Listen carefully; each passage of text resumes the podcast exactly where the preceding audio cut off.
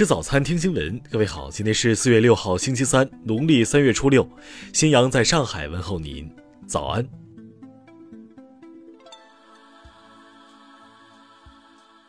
昨天下午，一位网友在微博求助：上海长宁区一位九十八岁老人和同住保姆新冠肺炎核酸检测结果均为阳性，疾控中心只同意拉走保姆，让没有自理能力的老人单独留下。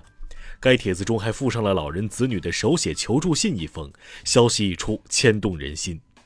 有关方面不久回应，经各方协调，确认不会让老人单独在家。目前由同住保姆继续照顾老人，同时持续保持关注，做好相应的保障和防疫措施。下一步，相关部门会将两人送往定点医院进行进一步的观察和治疗。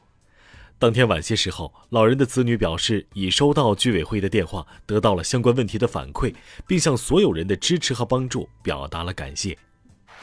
听新闻早餐知天下大事。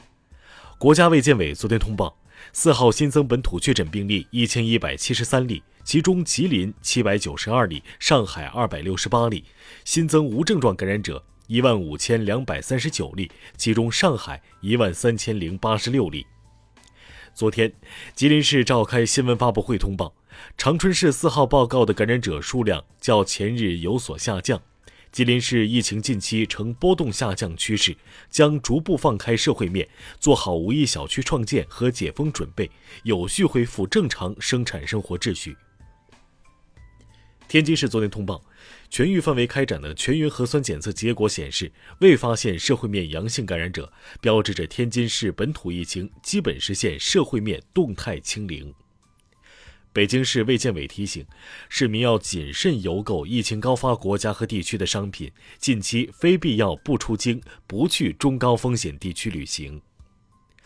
文旅部发布数据。清明节假期三天，全国国内旅游出游七千五百四十一点九万人次，同比减少百分之二十六点二，按可比口径恢复至二零一九年同期的百分之六十八点零。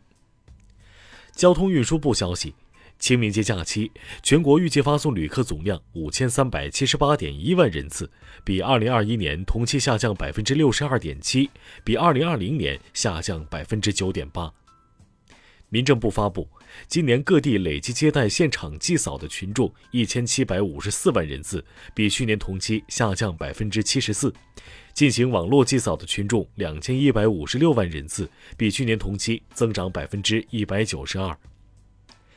香港特区立法会主席梁君彦在立法会年报中表示，立法会在本年度恢复了久违的理性与秩序。会议工作效率大大提升，有效处理积压多时的大量议程项目，破纪录地通过了四十六项政府法案。下面来关注国际方面。昨天，乌克兰总统泽连斯基在电视直播中表示，他与俄罗斯总统普京的会面很可能不会进行，但是泽连斯基认为乌克兰必须同俄罗斯继续进行谈判。当地时间四号。乌克兰总统泽连斯基身穿防弹衣现身基辅郊外的布查镇，外媒评论称，这是泽连斯基开战以来第一次在基辅之外公开现身。俄罗斯常驻联合国代表表示，俄方于五号向安理会提交证据，证明布查事件是由乌克兰方面策划的宣传活动。据外媒报道。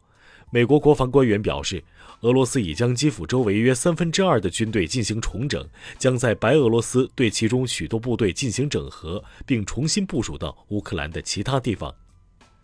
因乌克兰公布的布查事件，两日来，欧洲近十国连续大规模驱逐俄罗斯外交人员，驱逐人数超一百五十人。俄方称将做出对等反应。据 CNN 报道，美国国防官员称。美国于三月中旬成功试射了一枚高超音速导弹，但为了避免与俄罗斯的紧张局势升级，一直没有公开这一消息。联合国发布报告称，仍有可能到二零三零年将全球温室气体排放量比二零一零年至少降低一半，但除非现在就采取行动，否则不可能实现将全球平均气温升幅控制在一点五摄氏度以内的目标。当地时间四号。印度尼西亚法院对一名在伊斯兰学校强奸十三名女生的教师维拉万判处死刑。此前，维拉万一审被判终身监禁，检察官再上诉后，二审改判。下面来关注社会民生。不久前，来自吉林大学的学生小孙在长春市会展中心五号方舱医院内完成了考研复试。昨天，小孙告诉方舱里的医生赵银龙，自己已经被武汉大学拟录取。近日，南京信息工程大学一教师被指在女厕所偷窥，目前涉事教师已停职，校方正进行进一步调查。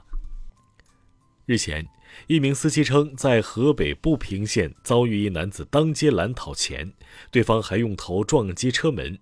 昨天，平阳镇政府报告称，讨钱男子张某有智力残疾，曾多次拦车要钱，被当地警方行政拘留。